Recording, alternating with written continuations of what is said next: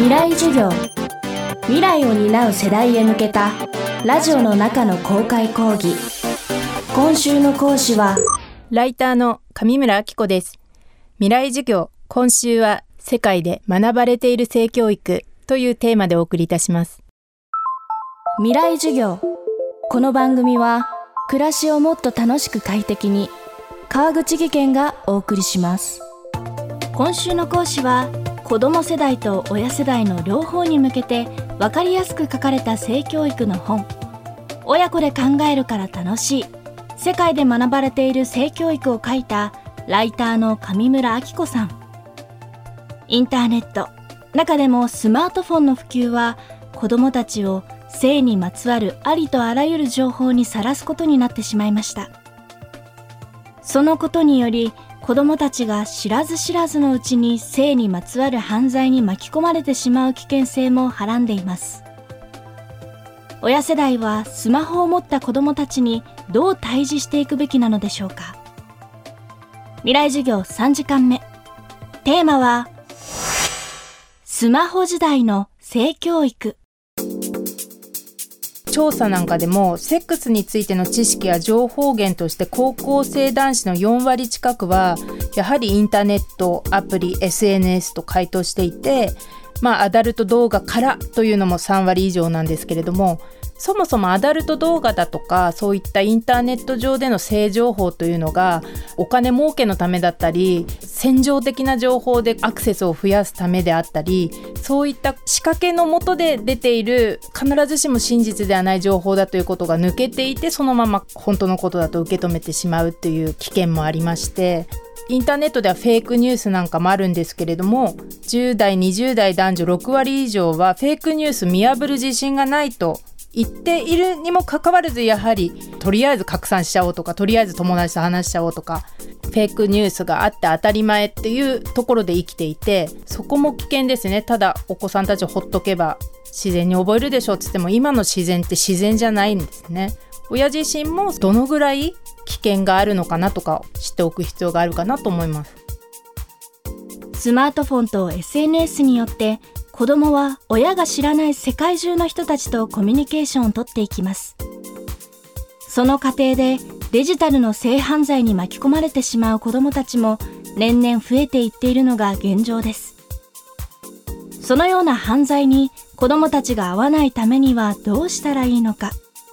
そして実際に被害に遭ってしまった時に親はどうしたらいいのでしょうか。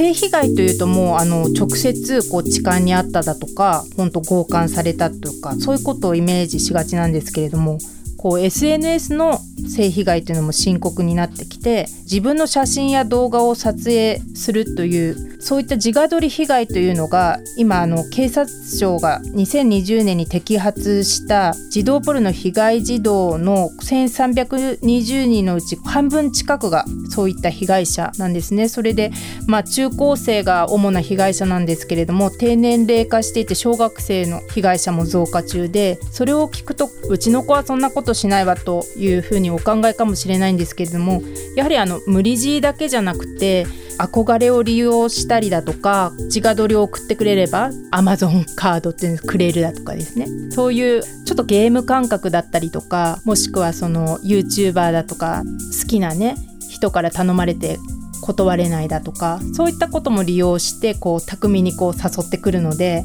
どの子も被害者になる可能性はある。ネットにつながっていて直接知らない人と関わる可能性のある子はそういった可能性もあるというのを親もちょっと肝に銘じておいた方がいいのではないかなと思います。あとオンラインゲームですね。あれで一緒に遊ぶみたいなことがもう今自然にやってますんでこのアイテム僕があげるからその代わり君の画像送ってよとかね。そういう自然に子供たちが親しんでる SNS だったりオンラインの文化の中でそこいら中に潜んでいる危険だと思った方がいいんじゃないかなと思います。その送ってしまった画像っていうのは一生残りますしでまあよくあるのが拡散するぞって脅かされてもっとよりエスカレートした要求をされるとかあるんですけれどもやはり子どもたちは頭の中にこんなことをしてしまって親に言ったら怒られるだとか言わないことが多い。その間にどんどんまた被害が深刻化していくとかありますんでその時に親に言えるかってそこがまた分岐点だなと思います。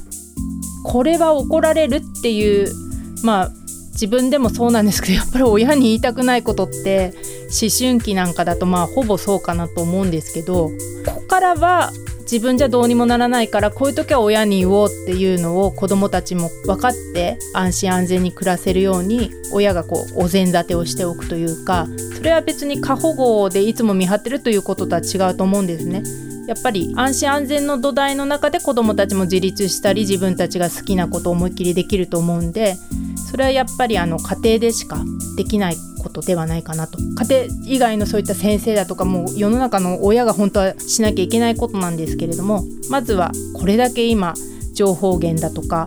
知識膨らますこともできるんで親御さんも備えておいてはどうかなと思います。性被害なのでやはりそれ犯罪なのでちゃんとしかるべき警察に相談コーナーなどもありますし親もなんでそんなことしたのとか言いたくなると思うんですけどもやはりあくまでも被害者は子供なのでちゃんと一緒に考えて解決しようという姿勢でトラブル相談窓口だとかいろいろ人権110番だとかそういったサポート機関もありますんでそういうことが起きないのが一番いいんですけれども起こることも見越してそういう時にどうしたらいいかというのを親もあらかじめ知識をけておいて焦らずに一緒に解決していくというスタンスで向き合えばいいんじゃないかなと思います。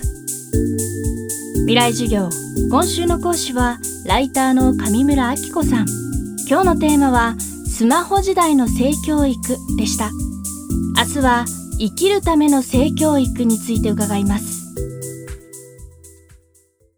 川口技研。階段での転落大きな怪我につながるので怖いですよね。足元の見分けにくい階段でもコントラストでくっきり。白いスベラーズが登場しました。皆様の暮らしをもっと楽しく快適に。川口技研のスベラーズです。未来授業。この番組は暮らしをもっと楽しく快適に。川口技研がお送りしました。